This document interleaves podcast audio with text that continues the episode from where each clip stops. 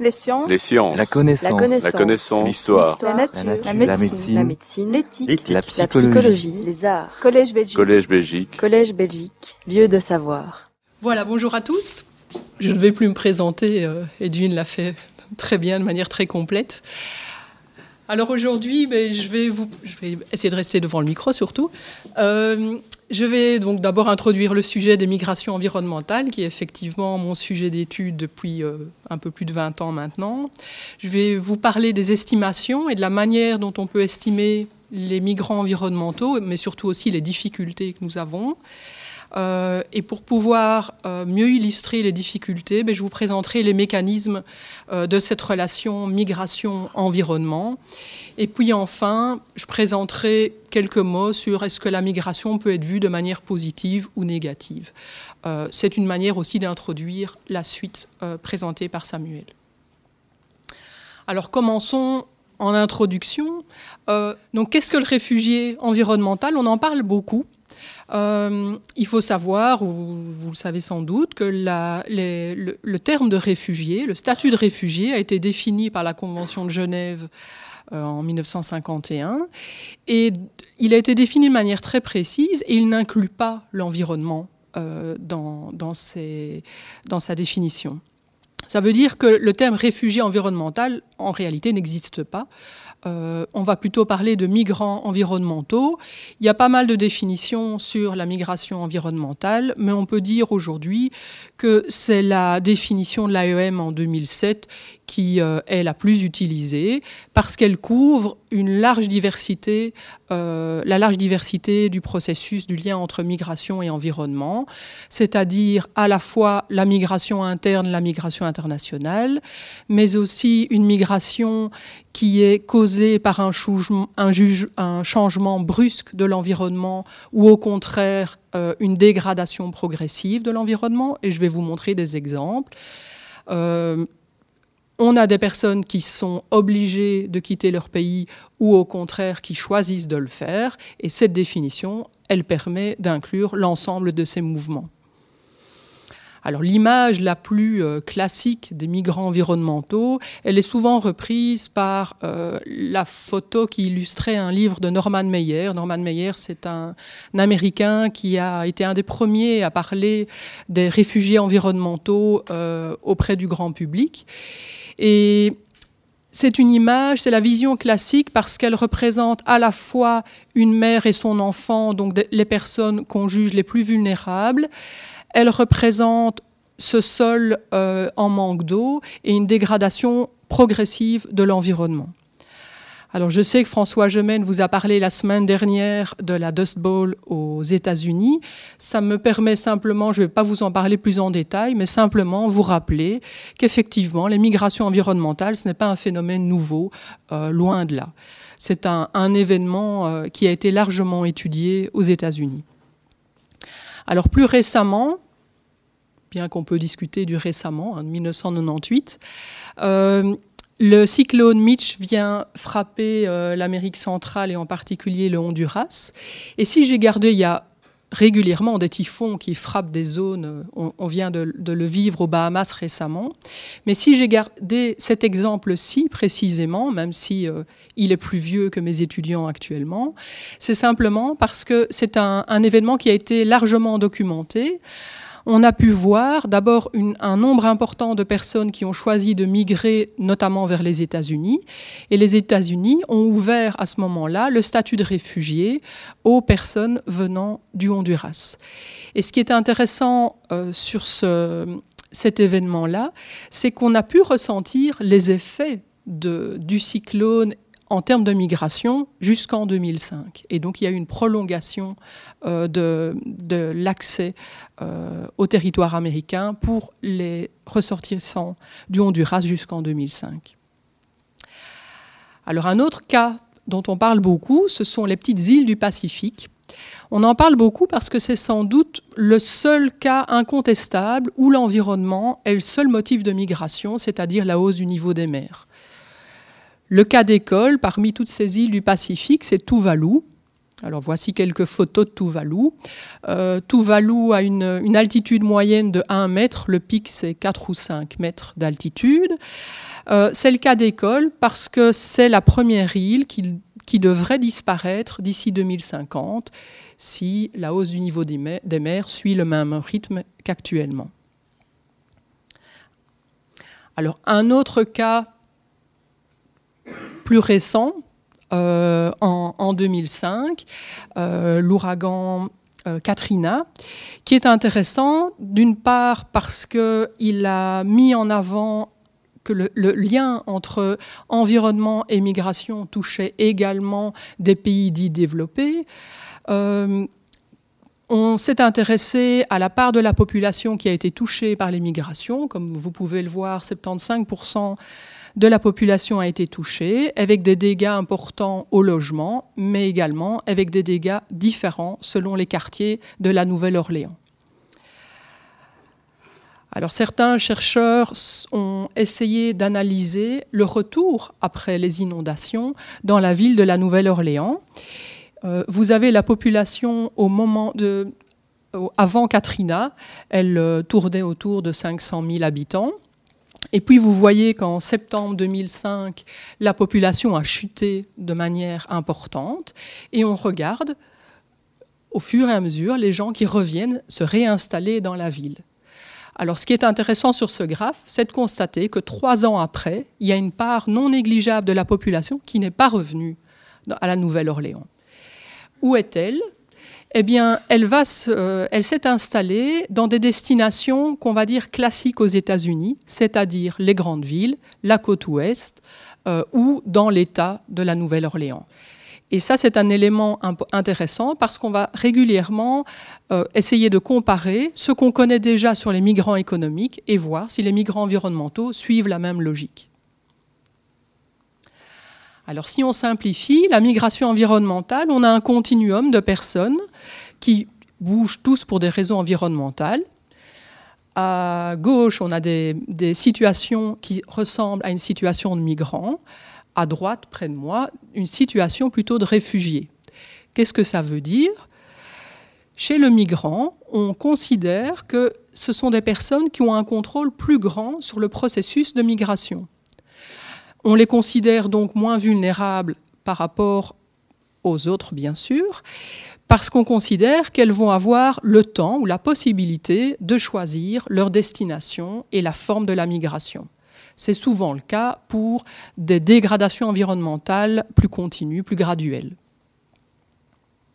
À l'autre extrême, les situations, les, migrations euh, de style euh, suite à une catastrophe naturelle, euh, l'éruption ici en Indonésie ou une inondation aux Philippines, on a un contrôle beaucoup plus faible. En général, on doit fuir et très rapidement.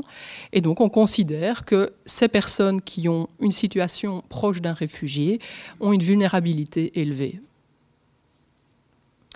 Alors, passons aux estimations comment on peut estimer le nombre de personnes, euh, le nombre de migrants environnementaux. En, 2009, Susanna Adamo, qui est une, américaine, enfin une argentine qui est basée aux États-Unis, a essayé de faire, une analyse méta des estimations qui avaient été déjà euh, réalisées sur les migrants environnementaux. Et vous le voyez, les chiffres sont assez diversifiés. Et déjà à l'époque, elle pointait trois éléments. Le premier, c'est le manque de données adéquates pour mesurer correctement la migration environnementale. Le deuxième, c'est dire que les chiffres qui sont à notre disposition sont sujets d'une large controverse. Et enfin, et ça c'est une certitude, c'est que nous avons besoin d'être créatifs et d'avoir beaucoup d'imagination pour pouvoir justement pallier le manque de données. Alors on peut essayer d'estimer, je vais juste vous montrer quelques exemples, on peut essayer d'estimer euh, l'impact de la hausse du niveau des mers, parce qu'en général c'est le plus facile. Alors le GIEC, en 2009, a produit ce type d'analyse qui représente, il y a trois informations intéressantes ici. La première colonne représente la population qui est touchée par une hausse du niveau des mers. Euh, en pourcentage. Et vous voyez que les trois premiers les Maldives, les îles Marshall et Tuvalu sont concernés à 100% par la hausse du niveau des mers. Donc l'ensemble de la population serait touchée. Bien sûr, c'est intéressant d'aller chercher les chiffres relatifs. Et donc, en nombre, euh, les chiffres absolus, pardon, en nombre de personnes, c'est la deuxième information, les cercles proportionnels. Nos trois mouchoirs de poche représentent une taille de population euh, très réduite. Mais par contre, l'Inde, l'Égypte, le Bangladesh, mais également le Vietnam, ont une quantité de population qui pourrait être touchée par la hausse du niveau de la mer importante. La dernière information, c'est la superficie menacée, la superficie du pays menacée. Et là encore, ben, on voit que le cas du Vietnam, par exemple, euh, mérite notre attention. Alors, comment on peut essayer d'estimer euh, le nombre de migrants environnementaux? Le CIESIN, qui est un centre de recherche aux États-Unis, a produit ce genre de carte pour plusieurs pays. Je vous montre celle du Bangladesh parce que c'est un cas euh, sans doute le plus euh, inquiétant à la taille du pays. Donc vous avez en rouge les zones du pays qui sont à moins de 10 mètres par rapport au niveau de la mer. En vert, elles sont euh, bien sûr plus élevées. Et plus la couleur est, foncée, plus la densité de population est élevée. Alors le Bangladesh, c'est un pays qui est très densément peuplé. C'est trois fois la densité de la population de la Belgique, qui est déjà un pays densément peuplé. Et comme vous le voyez, ben, la quantité de population qui serait touchée par une hausse du niveau de la mer est importante. Et il faut savoir que le, le nord-ouest du pays est frappé régulièrement par des sécheresses et donc en termes de migration environnementale, c'est un cas d'école vraiment euh, euh, intéressant à étudier et en termes de, politique à mener également. Alors, ce genre de carte a été produit pour pas mal de zones dans le monde. Juste, j'en ai choisi une autre au hasard. J'ai choisi le Royaume-Uni. Et ce qui m'intéresse ici, donc bien sûr, les zones qui sont touchées euh, sont plus réduites, mais par contre, vous voyez assez facilement qu'il y a des, zones euh, importantes d'un point de vue économique et politique. Une autre manière d'estimer le nombre euh, de migrants environnementaux, euh, c'est d'estimer le nombre de personnes qui est vulnérable aux changements globaux de l'environnement. Ici, c'est une thèse qui a été réalisée par Andrés Ignacio, c'est un de mes doctorants philippins, et il s'est intéressé à l'ensemble de son pays, les Philippines, et il a essayé d'estimer le nombre de personnes qui étaient vulnérables aux inondations. Alors, on peut produire énormément de cartes euh, assez précises sur le sujet. Il n'empêche que ce sont toujours des estimations de personnes à risque et pas du nombre de personnes qui a réellement bougé suite à une inondation. Alors aux Philippines, en 2013, il y a ce qu'on considère comme le super typhon Haiyan qui a frappé la ville de Tacloban. Vous vous souvenez sans doute des images.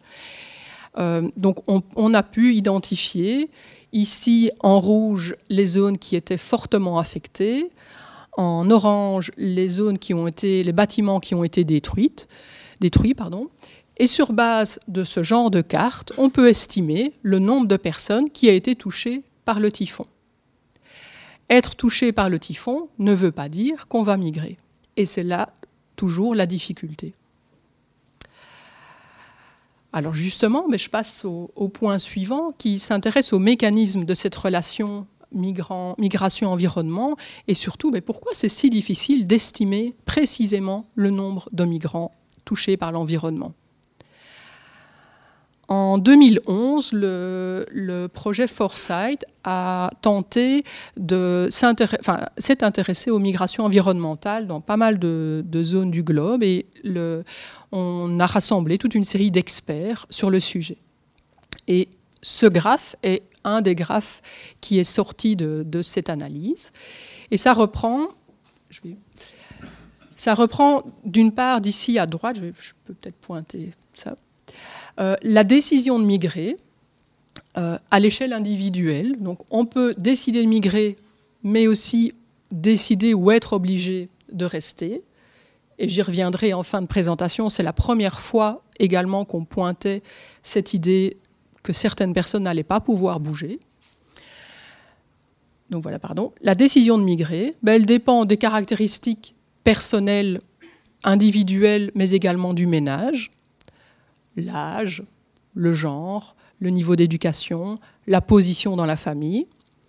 Elle dépend de facteurs plus méso, les réseaux sociaux, la diaspora, Samuel vous en parlera. Et puis, c'était surtout l'objet du projet, euh, à gauche, des facteurs macro. Et vous voyez ce pentagone qui reprend les cinq, les cinq grandes catégories de facteurs, les facteurs politiques, les facteurs démographiques, les facteurs économiques, les facteurs sociaux et les facteurs environnementaux. Et ce qui est intéressant dans ce graphe, c'est qu'on met en avant cette grosse flèche sur la gauche, l'influence des changements globaux de l'environnement sur l'ensemble du pentagone.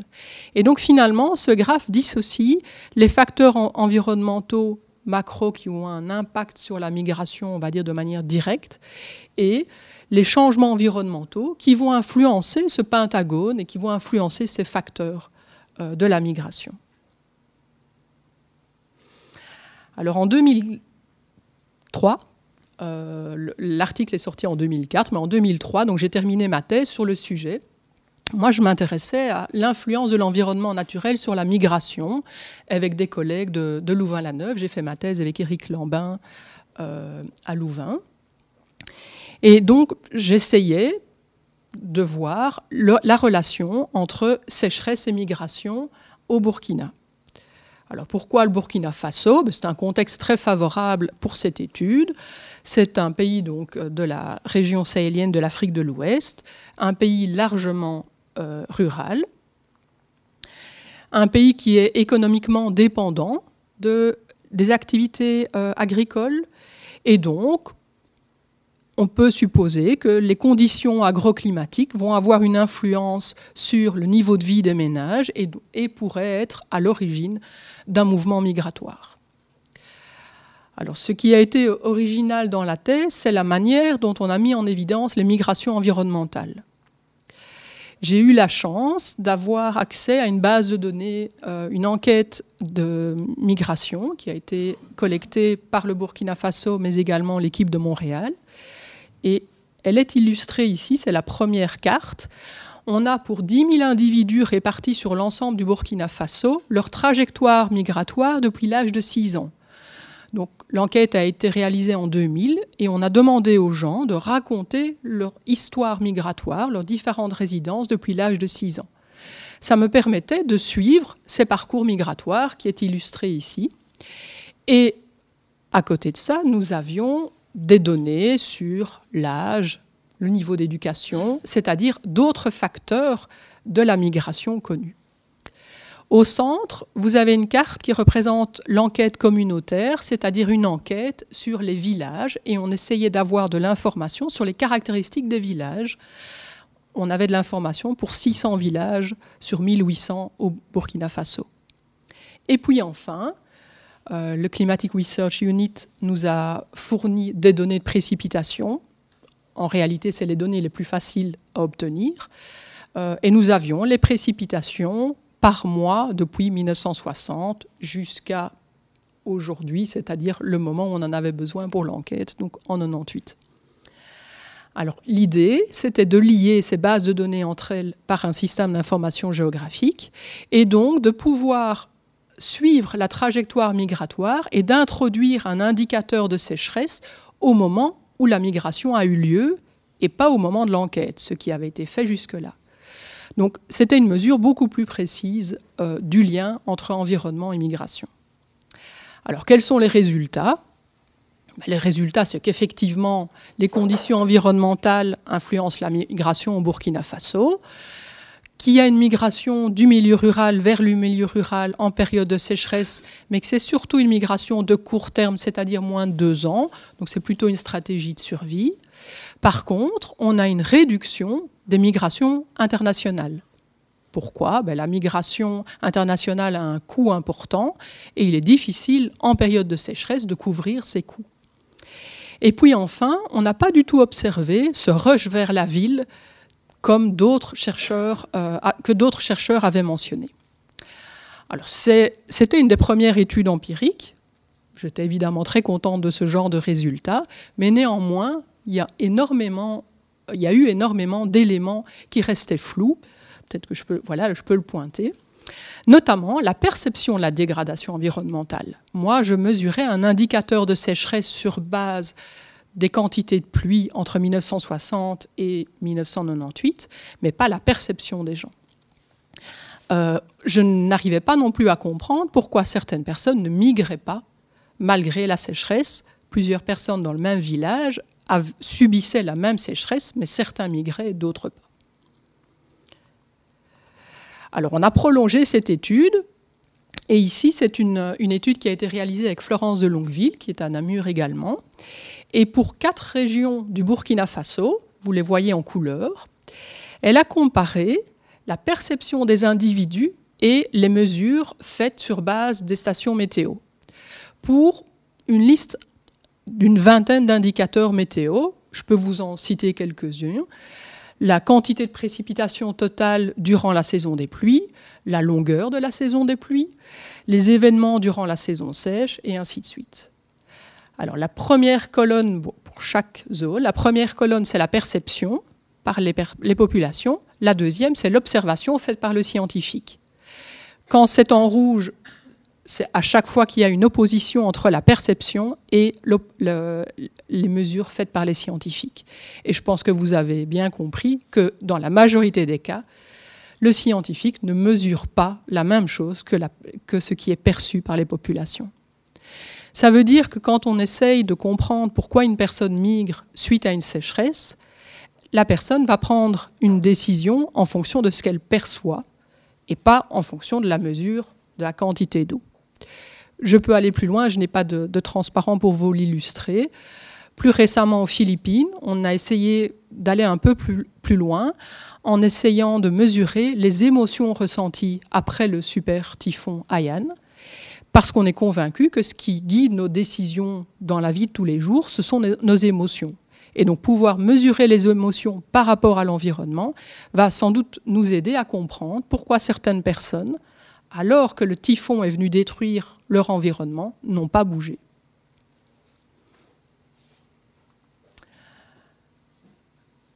Alors je continue avec cette vision de la migration. C'est une, je ne suis pas très engagée globalement comme personne, je suis plutôt une personne qui va mesurer. Euh, mais il n'empêche que quand on travaille sur la migration, c'est euh, un sujet qui revient régulièrement euh, avec les amis ou la famille. Est-ce que c'est vraiment positif ou est-ce que c'est un processus plutôt négatif? Alors, Al Gore, déjà dans son film Une vérité qui dérange, pointait le fait que les flux des migrants économiques est déjà perçu comme euh, source de nombreux problèmes. Que va-t-il se passer si on ajoute les migrants environnementaux? Donc la question est posée depuis déjà pas mal de temps. Ce qui nous a intéressés en tant que chercheurs, c'est de voir si ce qu'on connaissait déjà sur la migration économique était transférable sur la migration environnementale. Finalement, est-ce que ce sont les mêmes personnes? Est-ce qu'ils bougent dans le même genre de direction? Alors, ce qu'on a pu mettre en avant, c'est qu'il n'y a pas vraiment de changement en termes de composition, c'est-à-dire que les, personnes qui migrent le plus sont des jeunes entre 15, 16 ans et 30 ans, c'est vrai partout dans le monde, c'est d'ailleurs d'une régularité euh, époustouflante. C'est vrai partout dans le monde, au nord comme au sud. Donc c'est vrai également pour les migrants environnementaux comme pour les migrants économiques. Les destinations sont les mêmes. J'ai déjà évoqué le, le, sujet en parlant de Katrina. Donc quand on fouille pour des raisons environnementales, on va se diriger vers les zones économiques les plus importantes, les grandes villes, les pays considérés comme économiquement plus forts, et ainsi de suite. Euh, et le type de mobilité est relativement semblable. Alors je dis relativement pour les migrations environnementales qui sont suite à un changement graduel, parce que là, les personnes ont le temps de, prendre la décision de migrer. Quand c'est suite à une catastrophe naturelle, c'est beaucoup plus immédiat, immédiat, et bien sûr, la plupart du temps, c'est sur une distance relativement courte, quelques kilomètres, le village ou la ville euh, aux alentours, et puis les gens souhaitent revenir. Alors, on a mis aussi en avant l'importance du réseau migratoire, et en, période de catastrophe naturelle ou de dégradation environnementale euh, plus graduelle, les anciens réseaux migratoires étaient réactivés. Alors enfin, la question qui nous intéresse, c'est de savoir qui va être le plus touché, quelles sont les zones qui vont recevoir plus de migrants et quels sont ceux qui sont les plus à risque de partir. Alors peut-on voir la migration comme une part de solution au changement climatique? Je sais que François Gemène vous a parlé largement des changements climatiques et il vous a sans doute, il a sans doute euh, évoqué euh, cette idée de voir la migration de manière positive. En fait, déjà en 2012, c'est un article du Monde, euh, les Nations Unies appelaient les États à favoriser les migrations climatiques. Et plus, précisément, pardon, je vous montre la suite de l'article. Donc, lors de l'Assemblée générale des Nations unies au 25 octobre, la question des réfugiés climatiques était euh, à l'agenda. Et le rapport euh, souhaitait qu'on reconnaisse que la migration est une partie de la solution aux défis mondiaux de l'environnement. Donc déjà à ce moment-là, on, on, voulait mettre en avant la migration de manière positive. Alors c'est vrai, ça peut être vu comme une, solution tout à fait euh, euh, positive, mais pourtant, il y a pas mal de défis à relever. Le premier, c'est les défis opérationnels, suite à une catastrophe naturelle, notamment en termes d'infrastructures, en termes de logement. Euh, ce sont des questions qui se posent dans pas mal de zones du globe. Moi, j'ai eu l'occasion de les vivre aux Philippines, où suite à des zones qui sont régulièrement frappées par des typhons, le gouvernement philippin a souhaité relocaliser ces quartiers, qui sont souvent des quartiers plus pauvres. Euh, il a construit de nouvelles maisons, bien meilleures que ce que les, les ménages avaient dans leur zone d'origine, mais ce quartier était beaucoup plus éloigné du centre-ville, donc de l'activité économique. Il y avait des écoles, mais pas d'enseignants, et ainsi de suite. Et donc le, gagne-pain n'était pas disponible dans ces nouveaux quartiers. Donc les défis sont loin d'être aisés, et ce n'est pas juste une question de bâtiment, euh, mais aussi une question de, vie euh, et de toutes les composantes de la vie. Alors la migration, entraîne aussi des défis géopolitiques, ça je pense qu'on en parle énormément dans les médias, euh, et notamment l'intégration des migrants euh, dans la zone d'accueil. Et puis enfin, ben, quelles sont les implications pour les zones de départ? Euh, Certains pays sont ouverts, c'est le cas notamment de la Nouvelle-Zélande qui acceptait d'accueillir les ressortissants de Tuvalu, mais seulement si on était dans certaines tranches d'âge et avec un niveau d'éducation élevé. Que fait-on pour les autres? Alors la suggestion de l'IOM en, 2007, c'était de développer des mesures politiques adaptées à chaque niveau de dégradation environnementale. Dire ben, finalement, si on est en début de processus, ben, essayons de faciliter la migration. Comment? Ben, Par des accords bilatéraux, puisqu'il n'y a que comme ça qu'on peut fonctionner. Euh, si on a un stade plus irréversible, on va essayer d'atténuer les effets des déplacements forcés et donc d'essayer d'avoir une migration beaucoup mieux planifiée et beaucoup mieux maîtrisée, ce qui est théoriquement une très belle idée, mais dans la pratique, je pense qu'on est tous conscients que c'est difficile. Et puis, ben, quand c'est encore possible, est-ce qu'on peut anticiper le problème, à la fois les problèmes de la migration, mais également de la dégradation environnementale. Alors je termine avec cette euh, figure qui est une, des premières fois, euh, le, le, rapport Foresight en 2011, une des premières fois qu'on a identifié ces populations qui sont très vulnérables aux changements environnementaux. C'est la courbe bleue. Euh, vous voyez qu'on a trois catégories, une, vulnérabilité basse, moyenne et élevée. Et puis la ligne rouge, c'est la capacité de se déplacer, avec trois catégories également. Et le rapport Foresight mettant en, évidence ces populations qui sont prises au piège, c'est-à-dire ces populations qui sont les plus vulnérables, mais qui n'ont pas les moyens de se déplacer ce type de population, maintenant, on les a euh, comment, étudiées dans plusieurs zones du globe. Euh, une de mes chercheuses, par exemple, s'intéresse au déplacement de population euh, suite à l'érosion côtière à Cotonou. Et elle met facilement en avant le fait que certaines, les personnes les plus aisées ont la possibilité de se déplacer et vont parfois se déplacer d'un quartier à l'autre.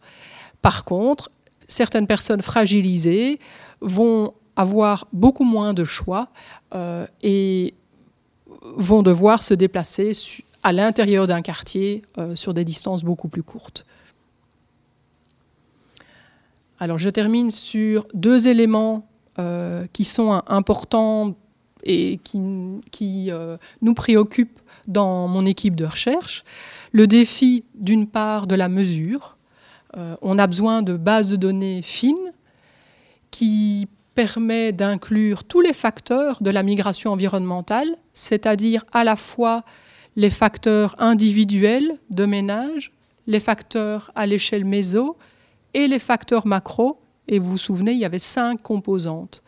Pour pouvoir identifier correctement les migrants environnementaux et les distinguer des migrants économiques, on doit pouvoir avoir des données sur tous ces facteurs-là au même moment pour le même lieu, ce qui est très compliqué. Déjà, rien que sur la migration en tant que telle, nous avons peu de, données de bonne qualité et en tout cas peu de données comparables d'un pays à l'autre. On souhaite également introduire et comparer les mesures dites objectives, c'est-à-dire mesurées par un scientifique, les perceptions des individus, et puis j'ai évoqué euh, un travail en cours sur les émotions. Euh, on s'intéresse aussi beaucoup à la vulnérabilité des ménages, mais également à la capacité de résilience. Parce que si vous avez la capacité de rebondir après une catastrophe naturelle, est-ce que la migration sera un de vos choix? Et bien sûr, ben, les défis des politiques. Et de manière très honnête, il est difficile de mener et de défendre une politique migratoire aujourd'hui sur base de connaissances qui sont finalement aussi faibles. Nous sommes malgré tout nombreux à travailler sur la migration, euh, mais lié du fait des données qui sont euh, peu accessibles ou difficilement complètes, on a encore un, un nombre d'études empiriques encore trop faible que pour pouvoir présenter des faits incontestables et, donc de ne pas pouvoir laisser euh, la porte ouverte à toute une série de dérives. Voilà. Les sciences. Les sciences. La connaissance. La connaissance. L'histoire. La, nature. La, médecine. La médecine. L'éthique. La, psychologie. Les arts. Collège Belgique. Collège Belgique. Collège Belgique. Lieu de savoir.